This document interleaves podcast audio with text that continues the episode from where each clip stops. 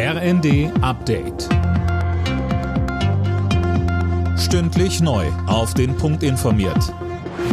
Ich bin Finn Riebesell. Guten Morgen. Die EU-Staaten haben sich auf gemeinsame Schritte in der Energiekrise geeinigt. Künftig soll beispielsweise Gas gemeinsam eingekauft werden, damit sich die Länder nicht gegenseitig überbieten.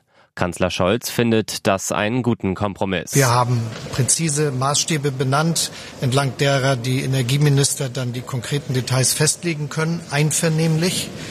Wenn das nicht gelingt, muss der Rat noch mal dran. Aber unsere Hoffnung ist natürlich, dass eine einvernehmliche Entscheidung dort gelingt, die von allen 27 Mitgliedstaaten schließlich getragen werden kann. Nächste Woche soll sich entscheiden, wer neuer Premierminister in Großbritannien wird. Das haben die Konservativen nach der Rücktrittsankündigung von Regierungschefin Truss mitgeteilt. Gute Chancen haben wohl Ex-Finanzminister Sunak und Ex-Innenministerin Braverman. Der ukrainische Präsident Zelensky hat Russland vorgeworfen, einen Staudamm vermint zu haben. Bei einer Zerstörung des Staudamms würden 80 Ortschaften in der südukrainischen Region Cherson überschwemmt werden, so Zelensky.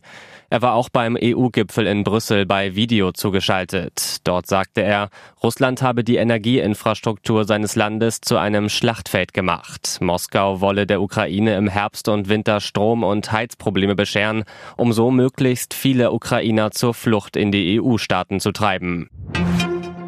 Wer heute nach Italien fliegt oder von dort zurückkommt, muss mit Verspätungen und Ausfällen rechnen. Grund ist ein Streik bei der italienischen Flugsicherung. Deshalb hat unter anderem EasyJet bereits Flüge vom BER nach Rom gestrichen. Alle Nachrichten auf rnd.de